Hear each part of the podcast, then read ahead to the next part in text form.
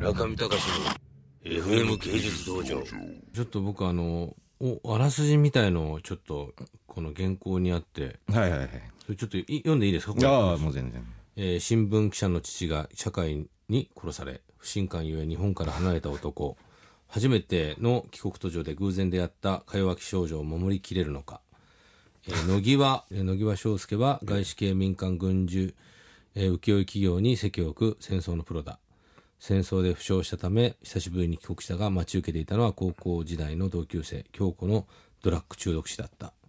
独自で調査を開始した翔介は戦前から日本の財界に影響を与え続けているという宗教法人、な七尾前の会ですかこれ。なんていうんですか七そうですね。七尾前の会、ね。の会が関わっていることをつかむ。そんな時帰国途上の飛行機内で知り合ったコロンビアから来た貴族の少女から助けを求められた翔介はどうなるかと。すごいですね。何が何だか分かんないですね。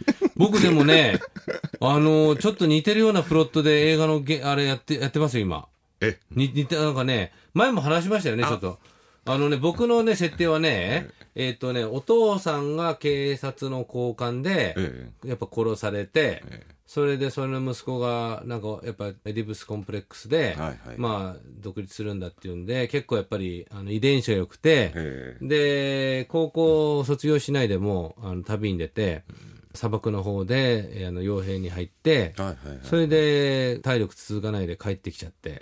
それでそういうところでやっぱりその日本の夕刻を担うえー勢力のその結社 A と宗教団体 B とその、なんていうんですか？あのもう一つはそういうものを利益利益のこう担保にしていくような団体の ABC のこう確執を、あのぐちゃぐちゃにやっていってその息子さんお父さんの息子さんが主人公で、そこの自分の父が殺された理由を発見してそれにアタックするんだけども見事敗れて、まあ結局少女に救いを求めるみたいなプロットでやってました。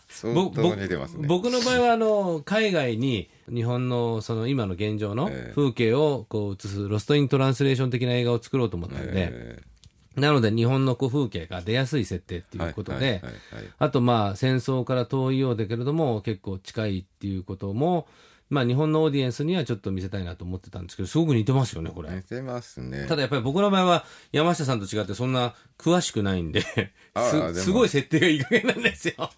いや、でもすごい似てますね。きっかけが似たようなもんだしう。ん。後付けですね。さっきした話はね。もういやいやいや。でもこれ、紙歌どれぐらいなんですか、ページ数は？えー、結構ね、ぎゲチゲチにフォーマットを組んでるんで、えっ、と、520、ちょっと通常フォーマットで組むと600ページ近いですね。でもまあ、え前にあの分厚い本を出して失敗してるんで。ノーサイドじゃ終わらない。そうですね。厚ノーサイドじゃ終わらないよ。これ何ページですか、これ？これが560です、全然反省してないじゃないですか、これ。反省してないじゃん。そうだから、あの、見かけは薄くしようと、もう少し。ちょっとこれ、じゃあこの、今僕持ってきたのはノーサイドじゃ終わらない。これなんで持ってきたかというと、山下さんにいただいて、表紙があの、森本浩二さんっていうんで、素晴らしいですね。えーこのなんか雲が、あの、とても絵だとは思えないっていう。すごいですよね、これ。盛り上がって持ってきていただいたんですけども、中見隆の FM 芸術道場